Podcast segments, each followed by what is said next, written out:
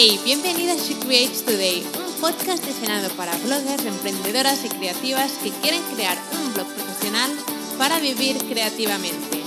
Soy Celi y después de dos años en el mundo de los blogs he aprendido tanto que quiero compartirlo contigo en este podcast.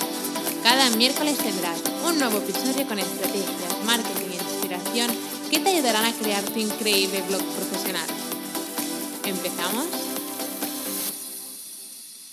Bienvenida a un nuevo episodio de Secret Today. Soy Celi, estoy súper contenta que hayas dado play a este episodio. Hoy voy a contestar, bueno, voy a intentar contestar una pregunta que me hace muchísimo, muchísima gente. Y es, ¿cuánto tiempo se tarda en ganar dinero con un blog? ¿No? ¿Cuánto tiempo se tarda realmente en empezar a ganar dinero con un blog? Y esta es una de las preguntas, como he dicho, que más me hacen y lo entiendo, porque recuerdo que cuando empecé mi primer blog pensaba, ¿cuándo voy a empezar a monetizarlo? ¿Cuándo es el momento perfecto para empezar a monetizarlo? ¿Debería esperar seis meses para empezar o debería empezar ahora mismo? Y evidentemente em, no hay una, o sea, no hay una regla de, vale, vas a tardar seis meses o vas a tardar cinco meses. Y yo realmente me pensaba cuando empecé que era muchísimo más, era más fácil monetizar un blog y después vi que realmente no lo era. Así que no puedo contestarte a cuánto tiempo vas a tardar en ganar dinero con un blog, pero sí que te puedo decir que si tuviera que empezar desde cero, habría muchas cosas que ahora mismo no haría y haría cosas muy diferentes. Y quiero decirte qué cosas no haría y qué hice que ahora mismo no haría y qué cosas haría ahora mismo para empezar a monetizar mi blog lo más rápido posible. ¿Vale? Porque evidentemente cometí muchísimos, muchísimos errores cuando empecé porque evidentemente empezaba desde cero y realmente no sabía lo que hacía. Así que, ¿qué cosas no haría, ¿vale? Si tuviera que empezar ahora mismo desde cero con mi blog y quisiera monetizar mi blog. Cosas que no haría. Primero de todo, Google AdSense. Vale. En mi primer blog decidí poner, creo, en un momento Google AdSense porque quería probarlo, había oído que había gente que lo estaba monetizando muy bien. Decidí poner Google AdSense y Google AdSense básicamente la publicidad que Google te pone en tu blog. Tú, es totalmente gratis, puedes unirte aunque tengas una visita, ¿vale? No importa. Pero lo que empecé a ver fue que el blog iba muy lento, que se llenaba de publicidad, pero muchísima publicidad. ¿Sabes cuando vas a una página web y hay publicidad por todas partes y al final te acabas yendo porque te acabas agobiando en esa página web porque sale tanta publicidad que dices, uff, me voy de aquí, me estoy agobiando? Pues eso es básicamente lo que hice y además lo decidí, creo que lo, lo, tuve puesto por una semana o dos, no mucho más, con mi primer blog. Y creo que gané como 30 céntimos, no sé. Realmente no me gustó la experiencia y creo que se necesita muchísimo, muchísimo, muchísimo tráfico para monetizar con Google AdSense. Y además no me gustaba la experiencia que estaba dando a la comunidad que quería traer, porque como te digo, estaba lleno de publicidad y realmente necesitas mucho tráfico para poder monetizar tu blog muy bien con Google AdSense. Como te digo, a lo mejor gané 20 céntimos o 30 en dos semanas y puede que tuviera, no sé, unas... Al principio, no sé, conseguí a lo mejor 20.000 o 30.000 visitas mensuales que eran bastantes y realmente no me gustó la experiencia y al final tuve que quitarlo porque era como es que no me vale la pena. Así que cosas que no haría, Google AdSense no lo haría, evidentemente, esta es mi opinión, tú puedes hacer lo que quieras, pero quiero decirte mi opinión después de probarlo. Segundo, cosas que no haría, centrarme solo en conseguir tráfico y no en suscriptores. ¿Vale? Cuando, decidí, cuando empecé mi primer blog, decidí, pensaba que el tráfico era lo más importante. O sea, pensaba que un blog ganaba en relación al tráfico y no en relación a tener suscriptores. ¿Vale? Y esto es algo que vi que o sea, con el tiempo he visto que evidentemente no era así, así que centrarte solo en conseguir tráfico creo que no es una buena alternativa.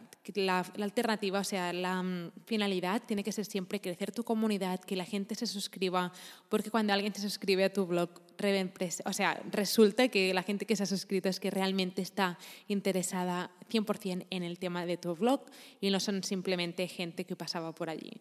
Así que no me centraría solo en conseguir tráfico, ¿vale? Y después, cosas que no haría, centrarme exclusivamente en colaborar con marcas. Con mi primer blog, o sea, me pasaba el 90% del tiempo intentando colaborar con marcas. Y es genial si quieres colaborar con marcas, pero hay muchísimas, mm, hay mejores maneras de monetizar tu blog profesional sin tener que depender de que una marca te pregunte cuántos seguidores tienes o cuántas visitas tienes y tengas que estar siempre intentando colaborar con marcas para monetizarlo. Creo que es guay colaborar con marcas, pero no tendría que ser tu foco principal, ¿vale?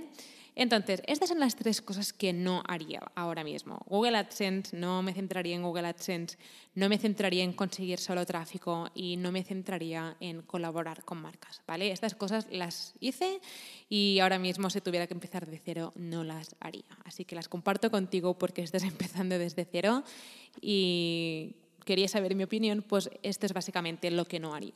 Entonces, ¿qué cosas haría ahora mismo si tuviera que empezar de cero y quisiera monetizar mi blog profesional? Primero de todo, centrarme en crear una comunidad con suscriptores. No te puedo decir cómo cambió todo cuando decidí empezar a conseguir suscriptores y a empezar a crecer mi comunidad. Básicamente, cuando empecé a crecer. Eh, cuando empecé a crear una comunidad, la gente se suscribía, empecé a conectar con mi audiencia, empecé a, mantener relaciones con mi audiencia, em, a escribirme, la gente me escribía, contestaba y es allí donde se creaba la conexión y empezaba una relación con mi audiencia. Así que primero de todo, céntrate en crear una comunidad con suscriptores. Esto es fundamental. Segundo, centrarme en crear productos digitales. Si tuviera que empezar de cero, me centraría aquí directamente. Crear productos digitales como un curso, una membresía, un ebook, ¿vale? Plantillas, sea lo que sea. A lo mejor eres diseñadora de no sé, plantillas WordPress y quieres y puedes vender tus plantillas, ¿vale? Este es un producto digital.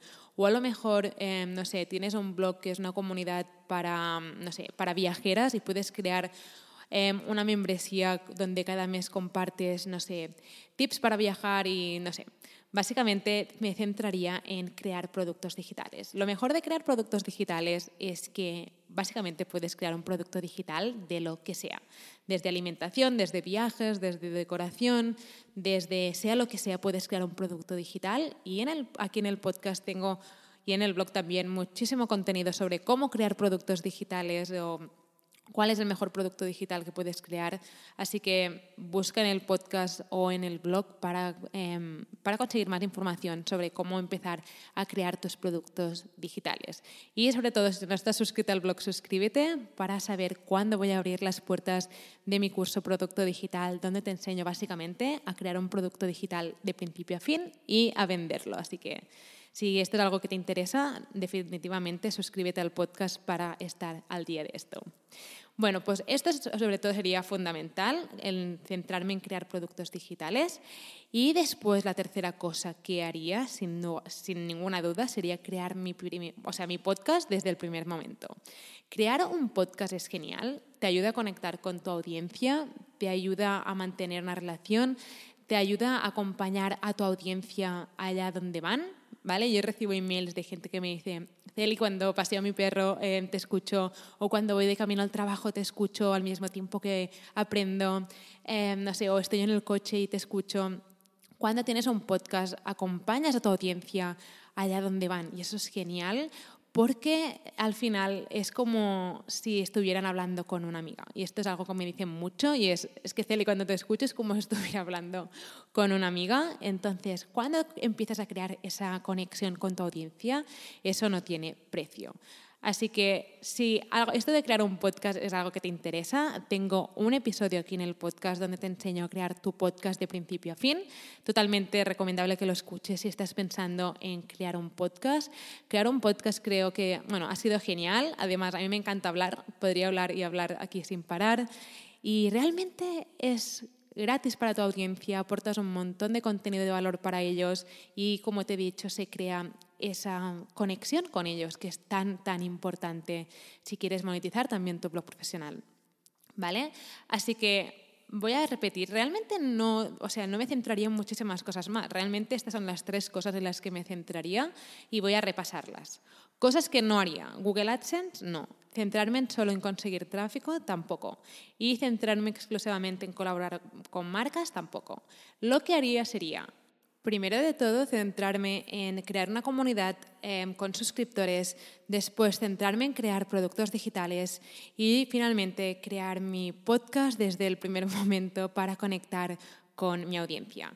Bueno, este episodio ha sido corto, pero espero que te haya quedado claro qué cosas haría y qué cosas no haría ahora mismo si tuviera que empezar a monetizar mi blog profesional. Quiero que, creo que puedes ahorrarte muchísimo tiempo si implementas lo que te he dicho que haría. De verdad que cuando empecé a implementar todo esto fue un antes y un después para, para mí, mi blog profesional y mi futuro negocio digital. Así que Espero que estos tips te hayan ayudado, que los puedas empezar a implementar para empezar a ver resultados con tu blog profesional y para que lo puedas empezar básicamente a monetizar, para que puedas monetizar aquello que te apasiona, al mismo tiempo que ayudas a tu comunidad con aquello que te apasiona. Así que nada, espero que te haya ayudado este episodio, que te haya dado un poco de claridad en esto y nosotras nos vemos la próxima semana con otro episodio. Espero que te haya gustado el episodio y que ahora estés lista para tomar acción. No te olvides de suscribirte al podcast para no perderte ningún episodio. Y recuerda que puedes descargar la guía gratis sobre cómo convertir tu pasión en tu negocio digital con un blog profesional en guiablogger.com. Mil gracias por estar aquí, por estar escuchando y nos vemos en el próximo episodio.